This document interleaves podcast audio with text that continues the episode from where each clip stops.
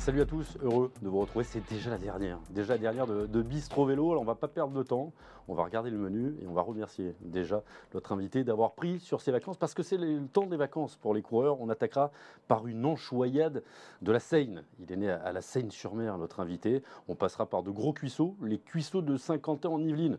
Joli championnat du monde avec trois médailles, trois médailles d'or bien entendu pour nos équipes de France avec Marie-Divine Kouamé, avec Mathilde Gros et avec des garçons que bah, connaissent très très bien notre invité, Donovan Grondin et Benjamin Thomas qui se sont imposés sur la Madison. Et puis on terminera, on va rester dans, sa région avec euh, du nougat blanc d'Olioul. Il connaît le nougat blanc d'Olioul, c'est notre invité, il est là, il est chez lui, c'est Christophe Laporte, le numéro un français, j'ai envie de dire cette année, en tout cas numéro un à l'UCI. J'ai entendu les enfants, un grand merci. Je sais que tu es, en vacances, pas encore euh, parti pour prendre un petit peu le soleil. Comment ça va Christophe Laporte? Première question. Bonjour à tous, bonjour Guillaume. Oui, ça va très bien. En vacances, donc euh, voilà, en vacances, ça va toujours. Super.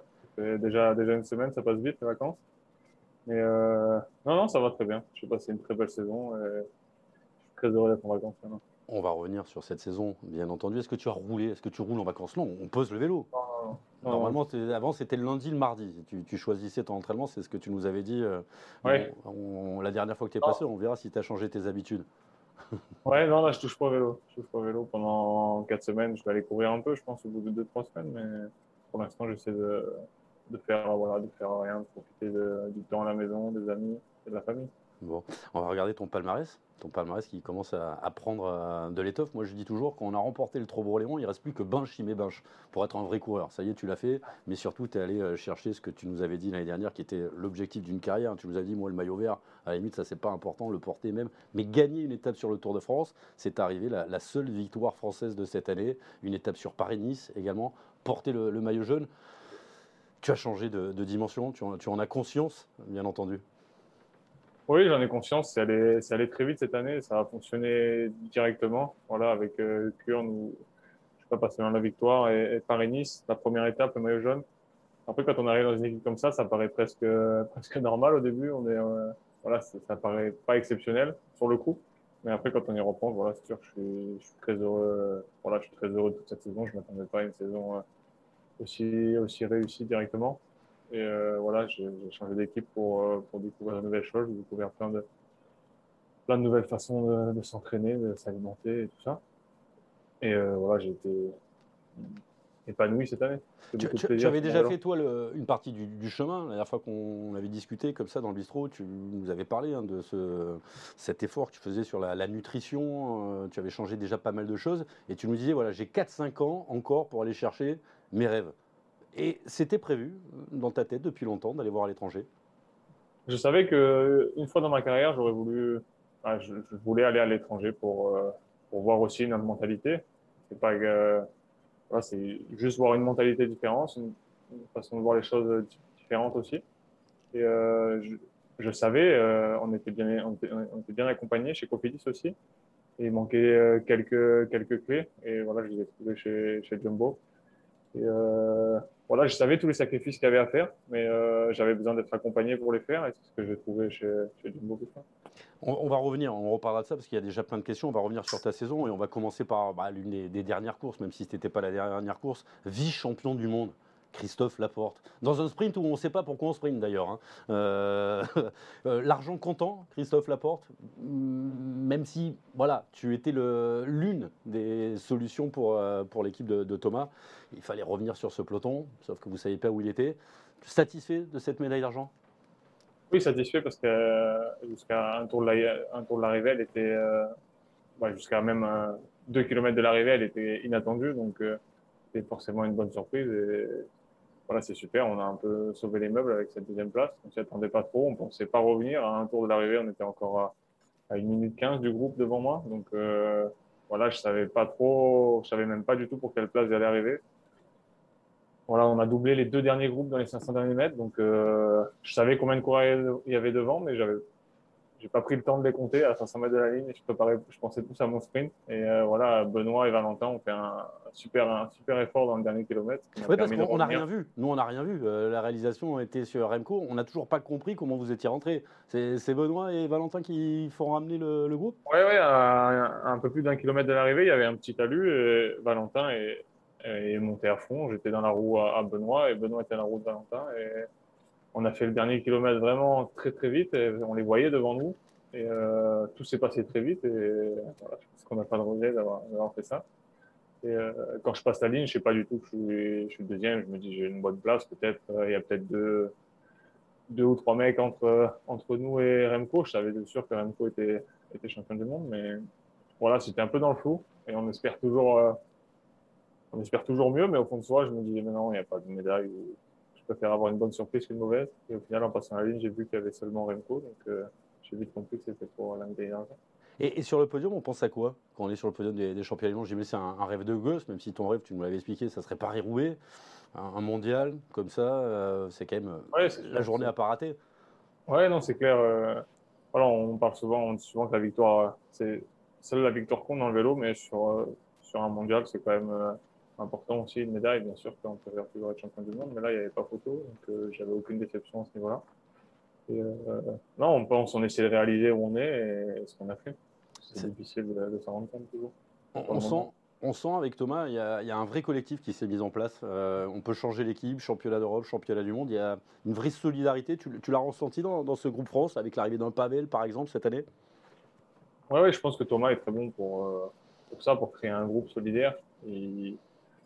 Il a arrêté sa carrière il n'y a pas très longtemps aussi, donc je pense que, enfin moi j'ai couru avec, donc euh, voilà, je pense qu'il en connaît quelques-uns aussi, euh, pas seulement du biais de sélectionneur, mais quand il était coureur également. Et, euh, je pense que sa priorité c'est de créer un groupe homogène et qui est prêt à sacrifier les uns pour les autres. Et euh, jusqu'à présent ça fonctionne très bien. Et, le groupe de cette année était voilà en partie similaire à l'année dernière et voilà la moitié de l'effectif on va dire à peu près. Mais voilà, encore une fois, une fois dans l'année ensemble, mais on sent qu'il y a vraiment une. On est tous homogènes, on est, on est prêts à sacrifier les uns pour les autres, c'est le plus important. Est-ce que je peux faire un parallèle avec la Jumbo Visma? Est-ce que c'est cet état d'esprit? Alors peut-être pas avec le, même management, mais voilà, une équipe solidaire qui est prête à se sacrifier les, uns pour les autres, sans arrière-pensée, sans calcul de qui est le numéro 1, numéro 2. Les choses ont l'air très établies et on ne sort pas de ce cadre. Et quelque part, c'est rassurant, Christophe, parce qu'on sait, on sait où on est placé dans cette équipe. Oui, on sait. Euh, je pense que le, plus important, c'est d'avoir un, un rôle précis et de savoir euh, pourquoi on est là. Et comme tu l'as dit, les rôles sont établis et on on se fait pas d'illusions quand on arrive en équipe de France ou chez, voilà, nous chez Jumbo Visma, c'est pareil. Euh, avant, avant d'aller sur la course, on sait pourquoi on y va. Et voilà, en équipe de France, c'est la même chose avec Thomas. On, on discute ensemble de de sa stratégie dans, dans l'ensemble et quel rôle on va avoir. Et il faut qu'on adhère avec ça ou pas. Et si on y a, à partir du moment où on y adhère, on, y adhère à 100%. Et ça peut être comme équipier ou, comme co-leader. il faut faire son, job à 100%. Ouais, un, Thomas encore très très coursier. A une petite question pour toi. Je te propose d'ouvrir euh, le petit message que je t'ai envoyé. C'est Thomas Veucler qui était là dans le bistrot la, semaine dernière. On lui a demandé de te poser une question. Il y en a deux en une. Tu réponds à celle que tu veux. Allez Christophe, euh, c'était pas prévu, mais euh, déjà je te souhaite de bonnes vacances. Euh, Profites-en bien, c'est bien mérité. Et voilà, si une question bah, va répondre. Si je lui demande est-ce qu'il aura sa carte à jouer l'année prochaine sur les classiques aux côtés de Baudouin Art ou s'il va falloir se sacrifier, il va faire une réponse un peu commune. Donc je lui demander s'il avait le choix entre Paris-Roubaix et le Tour des Flandres, laquelle des deux il préférerait gagner. Sinon, il fera la première question, il fera une réponse politique, Christophe. Donc je lui parle. Paris-Roubaix ou Tour des Flandres, Christophe? Alors, Roubaix ou les Flandres? Roubaix ou les Flandres Je choisirais Roubaix. Roubaix, ouais. C'est ma course. Euh, ah, si je peux choisir les deux, je choisirais les deux, bien sûr. Mais... Ah, il va falloir faire de la place à, à Bout. Hein. Il va falloir que tu enlèves celui-là. déjà, si j'en ai une, ce serait, ce serait, ce serait extraordinaire. Euh, pour moi, ça a toujours été Roubaix. Après, euh, Tour des Flandres, ça, au fil des années, ça monte encore plus dans mon, dans mon estime et ça vient titiller euh, Roubaix, mais Roubaix, ça reste en France et, et voilà, c'est encore plus connu du grand public euh, en France que le Tour des Flandres. Et euh, c'est une course qui m'a toujours fait rêver depuis gamin. Donc, je choisirais Roubaix. Euh, en étant dans une équipe néerlandaise, tu dis le, le ronde, ça monte un petit peu plus. C'est vrai que quand on est français, comme toi, comme moi, sudiste, en plus, c'est loin, c'est loin le, le ronde. Euh, il y a quoi de, de, supplémentaire au ronde par rapport à, à Roubaix? Ah, c'est pas, c'est différent, mais le public, voilà, la Belgique, c'est quand même la, terre du vélo. En France, on aime beaucoup le vélo, mais la, Belgique, c'est vraiment la terre du vélo. C'est dans leur sang, on va dire. Le public belge, euh, l'ambiance en Belgique, c'est assez, assez énorme. C'est quand même un petit pays comparé à la France, mais quand on voit le, le, monde qu'il y a sur le bord des routes et l'ambiance qu'il y a, le public, c'est beaucoup de connaisseurs. Et euh, non, c'est vraiment une course, une course à part. On dit souvent qu'en France, on aime le vélo et en Belgique, ils connaissent euh, le vélo. Tu es d'accord avec ça? Oui, ils connaissent. Euh, voilà, en France, euh, on va dire du grand public en général connaît les grands noms qu'on entend à la télé.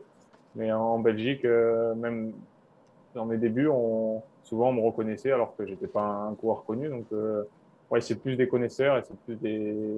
Il y a plus de passionnés qu'à mon avis qui suivent, qui à l'année, qui connaissent pas seulement le Tour de France et les grandes courses. Tu as regardé un petit peu la télé ce, ce week-end Tu as regardé les championnats de France, euh, championnat du monde, pardon, sur, euh, sur piste, peut-être? Ah, je déconnecte un peu, hein. franchement, je regarde pas trop. Euh, ah, tu regardes pas, pas? regardé... Non, j'ai regardé les résultats parce que j'aime bien voir euh, ce qu'a fait la France. Je reste, euh, je reste, un peu patriote, donc oui, j'ai vu, les... vu les résultats, mais je regarde. J'essaie de profiter, de profiter du temps que j'ai à la maison et pas trop rester dans la télé, mais je suis les résultats quand même avec le titre de, de, Mathilde Gros, un titre très très attendu, 23 ans après Félicia Ballanger, à 23 ans, Mathilde Gros qui devient championne du monde de, vitesse individuelle. Euh, c'est la troisième hein, française seulement de, l'histoire. Il y a eu euh, Nicoloso, Isabelle Nicoloso, c'était en 1985. Et puis euh, d'autres titres, avec euh, le titre sur 500 mètres de Marie-Divine Kouamé, seulement 19 ans. Et puis Benji et Edino, Benjamin, Thomas et Donovan Grondin qui sont allés chercher, eux, une médaille d'or sur l'américaine. Il y avait énormément de monde dans le vélodrome de, de 50 ans en Divine. C'était ça le Davos, un complet samedi, dimanche. On va écouter Mathilde Gros. C'était forcément un, une grosse délivrance pour, pour Mathilde. Ce public vous a donné ce, ce petit supplément. Ah, bien sûr, courir devant son public, c'est un petit peu plus d'énergie. Et je l'ai senti, cette énergie, quand j'étais sur la piste. C'est tellement fantastique. Merci, merci, merci du fond du cœur à tous. Vraiment, c'est grâce à vous qu'on fait tout ça. Donc, euh, merci! Communion avec le, vélodrome de, Saint-Quentin. Est-ce que tu vas euh, rouler sur des, vélodromes, toi? Est-ce que tu t'entraînes de temps en temps sur, sur vélodrome? Je sais qu'il y a beaucoup de, Français qui, passent l'hiver du côté de Saint-Quentin, chez Carnot Desmar, il va, Romain Bardet, y est allé aussi en, cachette. Ça, permet de travailler d'autres muscles, d'avoir euh, un petit supplément. Tu, tu as cette approche, toi, du vélodrome? Ça m'est arrivé il y a quelques années, j'y allais pas mal l'hiver parce qu'on a un magnifique vélodrome à hier. Bien donc, sûr. Euh, voilà, j'essayais de m'en servir. Il est couvert, mais il n'est pas fermé. Donc, euh, par mauvais temps, c'est un peu, un peu compliqué. Mais j'essayais d'y aller. Mais maintenant, j'y vais moins. Je prends moins le temps de faire ça, de, de, diversifier un peu. Je passe plus de temps dans la colline euh, sur mon VTT qu'à qu la piste. Mais c'est sûr que c'est des entraînements très intéressants. Et j'aimais beaucoup, j'aimais beaucoup faire ça. Vélodrome dire qui a organisé les championnats de France d'ailleurs cette année. La semaine prochaine, l'année prochaine, ça sera en janvier, ça sera à Roubaix.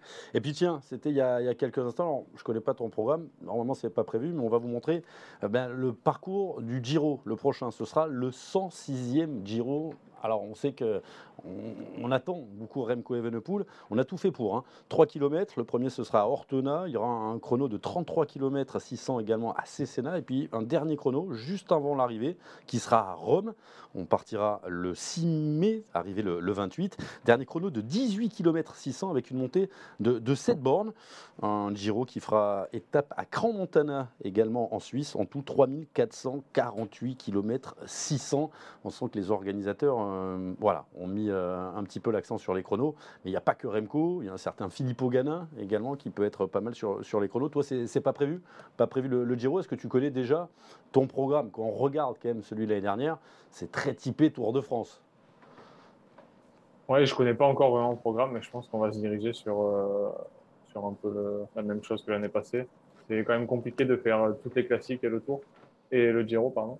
Donc euh, voilà, c'est pas forcément un enchaînement qui, qui, se fait bien si on, veut continuer après. Moi, mon objectif, c'est de faire le Tour de France. Donc, euh, je serais pas certain de faire le Tour de France, c'est sûr, mais voilà, si j'ai envie de faire le tour, il faut que je me prépare pour et après avoir la sélection de l'équipe si, si, je me dirige sur le tour ou sur la Volta comme, comme c'était prévu l'an passé.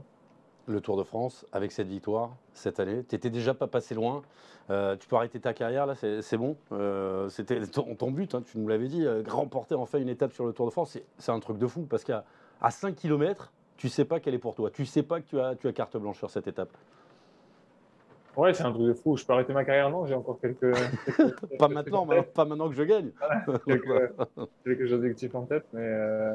oui, c'est sûr, c'est un peu fou. Déjà, mon tour était, était réussi, même si personnellement, il n'y avait rien de spécial. Mais voilà, collectivement, on, avait passé un tour magnifique. C'était la dernière étape à, passer pour, euh, on va dire, conforter le, maillot de Jonas.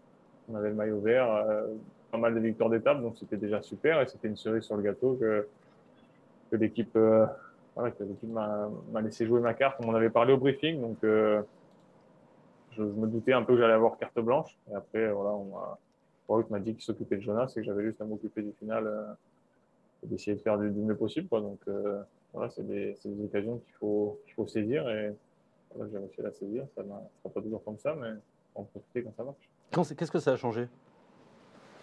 J'imagine bah, pour toi, peut-être pour le regard des, autres sur Christophe Laporte, mais, mais, pour toi en tant qu'homme, en tant que coureur De la confiance. Voilà, on se dit toujours, on m'a toujours dit, euh, voilà, tu, peux gagner une étape sur le tour. Un jour, tu gagnes une étape sur le tour, mais tant que je l'ai pas fait, euh, voilà, tant qu'on l'a pas fait, on, a toujours des doutes. Donc euh, maintenant, j'ai moins de doutes, ça me donne beaucoup de confiance. Au niveau de la notoriété, c'est sûr, forcément, c'est un peu, c'est un peu monté. On me reconnaît un peu plus grâce à ce Tour de France. Et, et voilà, mais personnellement, ça donne beaucoup de confiance et énormément de satisfaction. Je voudrais parler aussi de cette victoire collective. Euh, Amel Moinard l'avait fait avec Cadel Evans. Tu as quand même remporté le, tour en tant qu'équipier. Ça aussi, j'imagine, c'est un rêve de gosse. Christophe Laporte, il le sait depuis longtemps. Il n'a pas de capacité, mais il grimpe pas assez bien pour, pour gagner le Tour de France. mais quand un collectif marche comme ça, quand on arrive à faire vaciller un, un Tadej Pogacar en attaquant avec Primoz, en attaquant avec Jonas, quand en fait tout ce qui est dit au briefing marche, ça doit être un pied, un pied fou, non?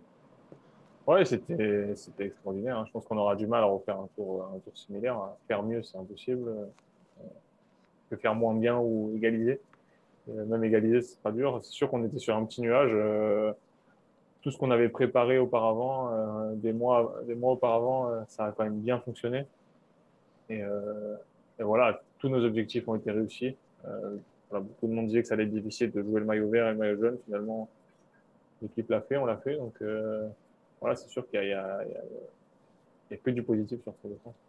Comment on fait pour gérer euh, autant de talents euh, dans des équipes Parfois, euh, tu, l'as connu à la Cofidis. Il y a bien, bien des choses à la Cofidis, mais il y avait des fois des, bagarres d'ego. Là, on a Vingegaard qui vient pour gagner le tour, qui est normalement le numéro 2. il y a Roglic qui essaye depuis 2-3 ans, qui a déjà gagné 3 Volta. Il y a Wout van Aert en électron libre. Il y a de la place pour toi. Comment ça se gère à l'intérieur? C'est parce que justement tout le monde sait ce qu'il a à faire avant? On met les choses. Parce que vu de l'extérieur, qu'est-ce qui change avec les équipes françaises? Les, gens veulent, veulent, comprendre ça. Ah, il n'y a, pas du tout de bagarre, de bagarre d'ego, on va dire, dans l'équipe. C'est vraiment. Euh, je pense que la clé, leur façon de manager, c'est aussi de, de mettre les choses au clair, de savoir quel rôle a chacun et euh, les opportunités qu'ils vont avoir selon la situation de course. On avait quand même deux leaders au départ du tour, Jonas et Primoz. Donc euh, après, la, hiérarchie se fait, toute seule. Il n'y a pas besoin de. C'est fait toute seule, malheureusement pour, pour Primoz avec sa chute et, son abandon. Mais euh, les choses sont claires. Ça dépend aussi des personnes, des coureurs. Chacun est prêt à, sacrifier l'un pour l'autre. On l'a vu, Jonas qui s'est sacrifié totalement pour Primoz euh, sur le Dauphiné. Euh, voilà, Wout, on lui laisse, des, on lui laisse des, ouvertures, de faire ses sprints, de jouer le maillot vert, alors qu'on joue la victoire du tour. Donc, en contrepartie, il fait un boulot énorme dans la montagne tous les jours. Donc, euh, chacun donne pour tout le monde et, chacun reçoit au moment voulu. Donc, euh, c'est un, bon équilibre.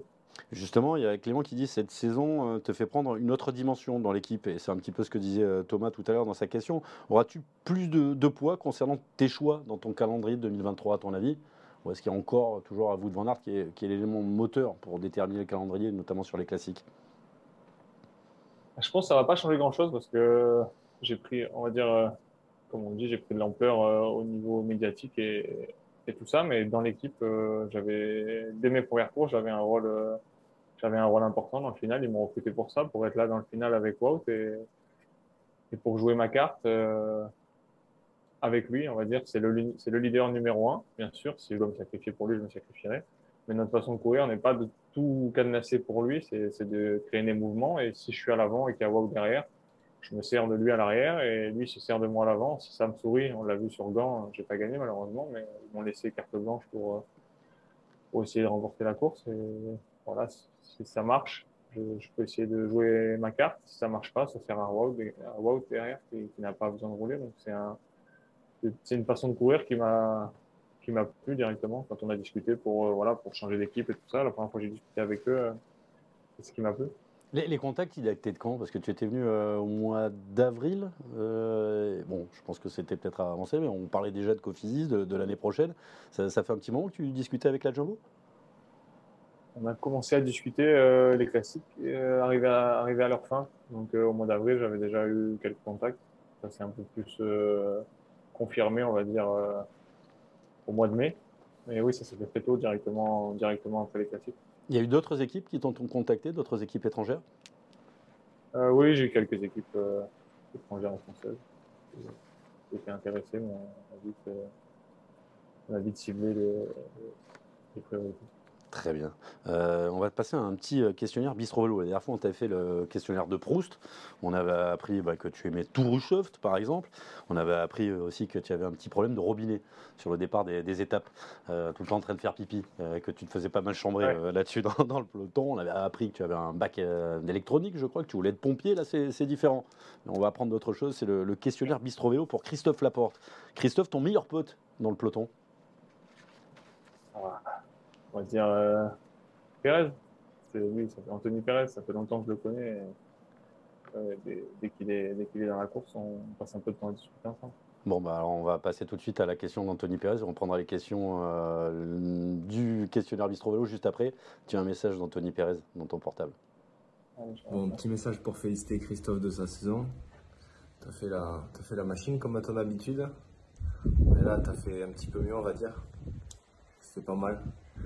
Et euh, je me souviens d'une étape du tour où tu étais au départ avec moi. Tu m'as dit, euh, putain, quand je vois les gars là, de mon équipe là, euh, je sais que je serai jamais un champion. Tu es quand même vice-champion du monde, t'es pas un champion, mais est-ce que tu peux reconsidérer ton appellation, s'il te plaît? Il te connaît bien, hein, Anthony. la modestie, la modestie de, de Christophe Laporte. Ça y est, t'es un champion. Ouais, c'est. Je me considère pas comme un champion. Donc, euh, non, je vais pas revoir mon. Non, je vais pas revoir mon idée. Il est, il est bon pour poser des questions, euh, des questions embarrassantes. Non, non, mais je pense que je pense que personne ne se considère vraiment comme un champion. C'est, plus une vision, euh, une vision extérieure des gens qui considèrent comme des champions. Je pense que j'ai évolué en tant que joueur et je, suis, content de ça. Mais je suis trop modeste pour. Euh, l'humilité, l'humilité incarnée. Tu es très, très vélo d'ailleurs, hein, Christophe. Ton meilleur souvenir sur le vélo? Ah, On va dire euh, ma victoire sur le Tour de France. Définitivement. Mais envie, envie d'encore, avec des paris et d'autres victoires sur le Tour, par exemple. Oui, ouais, c'est sûr. Je peux en avoir d'autres qui arrivent comme ça, c'est pas mal. Après, ça va être dur de choisir si des choses comme ça arrivent. Ton premier coup de pédale? Voilà. Euh, j'avais autour des deux ans et demi, mes parents m'ont toujours dit que j'ai commencé très tôt. Je ne me rappelle pas, à deux ans et demi, je ne me rappelle plus, mais voilà, autour de En fait, dans tes souvenirs, tu as toujours eu ce contact avec le vélo, quoi. Oui, j'ai toujours fait du vélo. Mon père faisait un peu de vélo, mon frère aussi. Et mes parents habitaient euh, au bout d'un chemin en terre, dans une impasse. Donc, euh, voilà, je passais du temps à faire du vélo sur le chemin avec mon frère. Jusqu'au bout de l'impasse, c'est demi-tour, comme on faisait tous quand on était gamin. Exactement. Puis de temps en temps, tu, allais un petit peu voir derrière l'impasse. Ça, tu l'as pas dit à tes parents. on a tous fait ça. Ton idole de jeunesse? Ah, j'ai jamais vraiment eu d'idole. On me pose souvent cette question, mais j'ai pas. J'ai pas, pas, vraiment eu d'idole. Il y a des coureurs que j'aimais bien. J'étais du VTT, donc j'aimais beaucoup Julien de Salon ou des joueurs de la télé, on a déjà parlé de Ruchoff, mais je peux pas dire que c'est des idoles. je suis pas, pas des idoles. Il y en a en tout cas qui est l'idole de, de pas mal de monde, c'est Wout van Aert. On a senti que vous avez créé quelque chose tous les deux. Euh, il y a une complicité. Euh, c'est devenu presque un ami, j'ai l'impression, un vote. Vous avez, vous avez souvent des, moments très particuliers ensemble, déjà en course. Et ça, ça, forme, euh, ça forme l'amitié et le respect. Oui, non, c'est clair. On, a passé, ça a très vite fonctionné. On a passé beaucoup de temps ensemble cette saison, comme avec beaucoup d'autres coureurs, mais on avait quand même des moments, des moments très forts ensemble sur Paris-Nice, sur le 3, sur le Tour. Donc forcément, ça rapproche on peut considérer comme un ami maintenant. On s'entend très bien. Ça fait pas si longtemps que ça qu'on se connaît, mais on s'entend très bien, ça marche très bien. Euh, c'est une personne que j'apprécie beaucoup. Qu'est-ce qui t'impressionne chez lui? Qu'est-ce que tu aimerais lui, lui chipper, à part ses watts, peut-être parfois? Son, son, mental. Je pense que ses watts, euh, tout le monde les voit, tout le monde le voit qu'il les a. Mais son mental est. Voilà, c'est un. C'est un, dur au mal, il s'entraîne vraiment très dur et temps très, très motivé, il laisse pas, pas trop de place au détail. Il fait pas trop de, concessions dans ses entraînements. voilà, c'est quelqu'un de très, très professionnel. Il y a eu beaucoup de choses. Il y a eu ce triplé aussi euh, avec cette passe décisive de Primoz Roglic et de Wout van Aert. C'était sur, sur Paris-Nice en, début de saison. Euh, et puis derrière, bah, il y a des interrogations. Il y a, oh, mais Christophe Laporte, il a, changé un an. Déjà, Christophe Laporte, euh, ça fait déjà pas mal de temps qu'il avait des, des résultats. Qu'est-ce qui change à la Jumbo? On dit c'est souvent au millimètre. Par exemple, la dernière fois, tu étais venu dans ce bistrot, tu nous avais dit moi je m'entraîne le lundi ou le mardi. C'est selon selon mon envie. Est-ce que tu as gardé ce selon mon envie ou est-ce que c'est quand même déjà euh, tu dis faire plus de sacrifices, c'est ce que tu nous as dit tout à l'heure. Euh, c'est plus cadré euh, à la Jumbo, toi qui as couru à la Cofidis, mais bon, on va pas parler que la Cofidis par rapport aux équipes françaises. je vais parler de mon expérience à moi.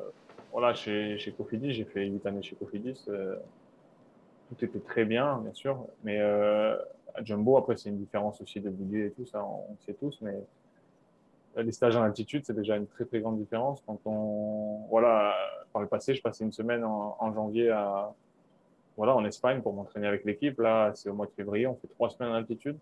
Déjà après une semaine de stage, je me sentais très bien. Trois semaines en altitude, euh, trois semaines en stage.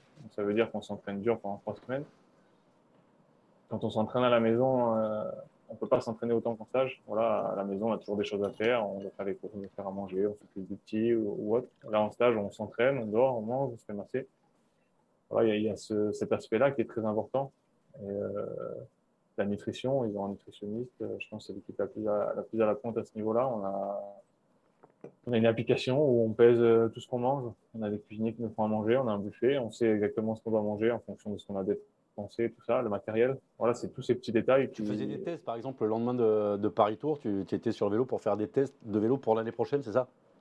Oui, on testait déjà du, le lundi après Paris Tour, on testait du matériel, euh, des nouveaux pneus, des nouvelles roues, euh, des nouveaux cadres pour, euh, pour les classiques. Donc voilà, ils sont. C'est les Hollandais aussi qui sont un peu comme ça. Mon entraîneur chez Copi était comme ça, j'aimais beaucoup ça. ils sont très, très cadrés et voilà, ils laissent pas trop de place aux détails, même pas du tout. Donc euh, voilà, il s'occupe de tout et j'aime bien ça. Je, savais ce qu'il allait faire. Mon entraîneur me le disait, la nutritionniste chez Cofidis me le disait. Ah, il faut faire des stages en altitude, il faut faire euh, comme ça de la nutrition, mais j'avais besoin qu'on m'accompagne pour faire ça. Il y a des coureurs qui arrivent à le faire, euh, qui à le faire soi-même, qui arrivent à, prévoir tout ça. Moi, j'avais besoin qu'on me dise il faut faire ça. Et quand je rentre chez moi, je, m'occupe juste, voilà, je regarde mon planning, je fais ce que j'ai à faire et à côté, je me dis pas ah, il faut que je prévoie trois semaines ici pour préparer cette course. Voilà, on me guide et euh, ça me va très bien comme ça. C'est impressionnant parce que l'altitude, on, en parle beaucoup dans les préparations des, grands tours. Mais là, maintenant, c'est pour les classiques. Pour être en forme sur, sur les classiques euh, au printemps, il faut avoir fait de l'altitude. Euh, l'équipe, qui c'est avec quelle ville que vous travaillez? Un chalet, je, vais dire une bêtise, je préfère. À Tignes. À Tignes. Ça, c'est le mois de mai, ouais. Ah, ça, ça c'est avant le tour. Les autres stages se font pas à Tignes. Là, on fait euh, Tenerife au mois de février. Après, on fait euh, en Sierra Nevada au mois de mai. Et euh, après le Dauphiné, on va ça, ça, veut dire, par rapport aux années Cofidis, il y a combien de, semaines de plus de stages en altitude? Tu arrives à, avoir une idée de différence de volume? J'avais fait un seul stage en altitude avec Cofidis d'une douzaine de jours à Livigno en 2020. Mais cette année, j'ai 50 jours de course. Ah, 55, il me semble. L'année dernière, j'en avais 70 peut-être. Mais j'ai été beaucoup moins de temps chez moi. Donc, en, termes de stage, euh, voilà, on fait une semaine en décembre, comme tout le monde quasiment, une semaine en janvier. Et voilà, j'ai fait trois semaines en, février, trois semaines au mois de mai et 15 jours au mois de, au mois de juin. Donc, ah oui, deux, trois, ça fait huit semaines d'altitude contre, comparément à 12 jours en 2020. Et tu, as, tu as, ce que tu disais, presque 20 jours de course en moins. Donc on est plus dans une, vision qualitative que quantitative. préparation, voilà, exactement. D'habitude, je commençais, j'aimais ça, hein. je commençais à la Marseillaise, à BC, quelque chose que j'appréciais beaucoup, de courir pas loin de la maison, mais là, j'ai commencé mes courses à Kurn, Bruxelles, Kurn. J'arrivais à Kurn, d'habitude, j'avais une dizaine de jours de course. Là, j'avais trois semaines de stage euh, altitude. Après, on dit altitude. Je sais pas si c'est vraiment le gain d'altitude ou le fait d'être trois semaines en stage. Ça, c'est bah, les deux. C'est les deux. Il y a un gain de l'altitude et puis le, ce que tu disais tout à l'heure. Euh, euh, quand on est en stage, il y a un entraîneur qui, qui est au cul, il vérifie tous les watts, il y a les copains qui sont là. Donc, il y a ce petit phénomène aussi on tire vers l'eau. C'est plus dur quand on s'entraîne tout seul, qu'on appelle dans la région, tiens, voilà, on est, on, est plus dans la routine. Exactement, on ne peut pas avoir la même charge d'entraînement à la maison qu'en stage, c'est impossible. Euh, Binge Chimé Binge, c'était la, dernière, tu étais attendu hein, à Binge. Euh, une classique du Nord, pas, pas, pas du Paris-Roubaix, mais celle-là doit te tenir à cœur quand même. Oui, c'est une course euh, que j'ai toujours appréciée. Je ne l'ai pas faite souvent, parce qu'il y avait souvent Paris-Bourges et, Paris-Tour. Et voilà, donc équipe française et coureurs français, on se dirigeait, souvent sur Paris-Bourges, Paris-Tour. Mais c'est une course, ouais, sympathique. Il y, avait, il y avait beaucoup de monde, beaucoup de public en Belgique, forcément, avec Remco et et Philippe euh, Gilbert, sa dernière course en Belgique, donc il y avait vraiment une super ambiance. Moi, je suis très heureux d'avoir ajouté cette course euh, mon palmarès. Euh, et puis il y a eu un Danois a gagné le Tour de France et puis un Français a gagné le, Tour du Danemark. Là aussi, tu étais tranquille. vous êtes éclaté avec une, super équipe. Tu n'étais pas le, seul hein, d'ailleurs là-bas à, t'imposer. Là, c'est sur des choses que tu sais faire. Tu l'as déjà montré sur des courses, j'allais dire, comme les toiles de Bessèges. Ces courses où voilà, il y, a un profil raisonnable où tu peux t'exprimer totalement d'ailleurs. Oui, c'est pour ça qu'ils m'ont mis sur cette course, pour me mettre euh, aussi en tant que leader. C'est ce qu'on avait convenu en début de saison, que j'ai des courses où, où je puisse m'exprimer. Et, voilà, je voulais pas être euh, tout le temps euh, équipier, donc ça fait partie du plan. Et voilà, ça fait du bien de pouvoir se faire plaisir. Je, suis allé sans pression, c'était après le tour. Tout m'avait bien réussi jusqu'à jusqu'à présent, donc voilà, je m'étais dit. Vous voyez, c'est un peu au jour le jour. Il y avait Olaf pour les sprints, donc il faisait les sprints et ça m'allait très bien. C'est pas ce que je préfère, les gros sprints. Et euh, je savais que je pouvais jouer ma carte sur le chrono euh, de façon générale et euh, ça a fonctionné. Donc les sensations étaient très bonnes à, la suite du tour. J'ai très vite récupéré, je me suis très vite senti bien, donc j'étais assez confiant et j'ai pris beaucoup de plaisir à voir. Est une équipe jeune mais c'est sympathique. Ouais, Olaf Koy, c'est quand même plus de 10 victoires hein, cette année. Tu sais, les, les, sprints massifs, c'est pas trop mon truc. Ça aussi, c'est intéressant. Parce qu'à une époque, euh, bah, on te demandait de, faire les, sprints massifs. Oui, ouais, on m'a demandé parce que j'arrivais à aller chercher des résultats. C'est toujours intéressant parce qu'on peut aller chercher des résultats importants pour l'équipe, notamment des points ou voilà, des résultats et de ne pas être euh, dans l'animal le, jour de la course. C'est un sprint massif. Et, euh, mais c'est pas ce que je préfère. Je suis pas un pur sprinter, je vais vite j'arrive bien placé, je peux faire un résultat, mais il m'a toujours manqué quelque chose pour, euh, pour remporter un, sprint massif sur le tour. J'ai fait, je pense, toutes les places du top 10. Euh, J'avais fait toutes les places du top 10 sauf la première place.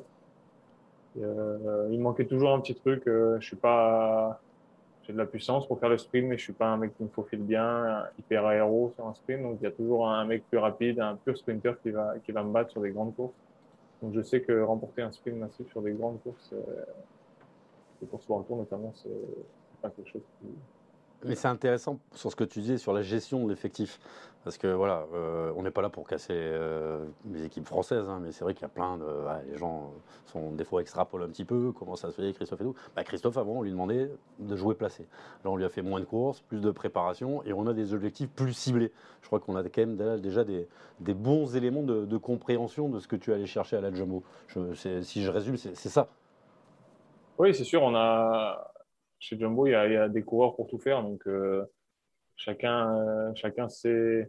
Voilà, on a des purs sprinters. Donc, euh, même si je vais vite, quand il y a Olav, je suis là pour l'aider, pour le lancer, parce que c'est un pur sprinter, notamment au Danemark. On pourrait se dire, ah, bah, pourquoi Christophe ne fait pas les sprints au Danemark? Parce que beaucoup me considèrent aussi comme un sprinter ou un coureur rapide, mais le pur sprinter de l'équipe, c'est Olaf. Donc, voilà, et moi, c'est un grand plaisir que je l'aide à remporter les courses au sprint. Et après, quand c'est un peu plus dur et que et voilà, je peux, m'exprimer. C'est mon terrain de prédilection, c'est plus euh, le classique, des courses un peu difficiles, mais, pas trop dures, où les gros sprinters sont plus là, et, là je peux bien m'exprimer.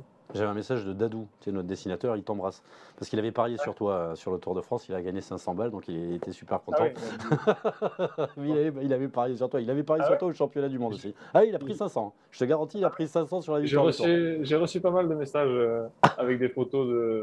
des mecs qui avaient des paris. J'en ai un qui m'avait envoyé un message, j'avais gagné 900 euros, je crois. Bah écoute, je crois qu'il me l'a envoyé, je vais te l'envoyer juste après. Euh, vous ah. partagez l'émission, vous pouvez gagner ça, les grands récits de, monsieur Vergne et, et Dupuis. Juste avant de te quitter, je prends 3-4 questions et je t'embête plus parce qu'on avait dit 30 minutes, on est déjà un petit peu dépassé. Euh, des questions d'actu, c'est par exemple euh, Victor qui nous parle de l'arrivée de Dylan Van Barle l'année prochaine dans cette équipe euh, Jumbo qui s'est encore bien, bien renforcée.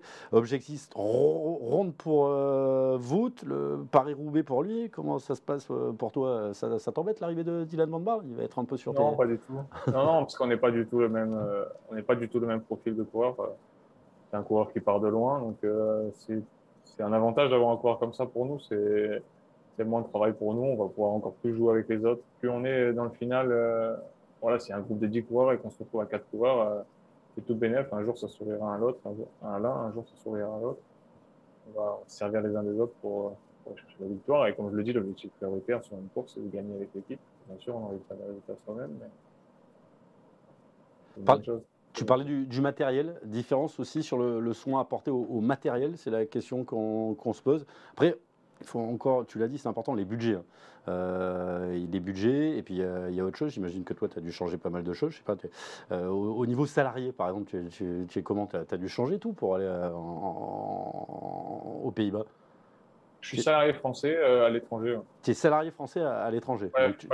tu, gardes euh, la, couverture sociale euh, française. Exactement. Ce, qui est, plutôt un, avantage. Oui, il y, a deux possibilités, mais moi je suis Bon, bah écoute, bravo et félicitations pour ta magnifique saison 2022. Et fais-nous plaisir, gagne beaucoup de courses en 2023. Ça, c'est François. on veut toujours voir les Français gagner. on te remercie, en tout cas, de, tout ce bonheur et de ta simplicité. on est sûr qu'il y en aura d'autres, des, victoires. Et merci parce que tu m'as dit, voilà, je suis en vacances, je sais que tu n'es pas encore parti, donc voilà, tu l'as pris sur ce temps de récup et on l'a pris ce temps à ta famille. Merci beaucoup, Christophe. Merci à vous. Salut à bientôt. Ciao, ciao. Ciao.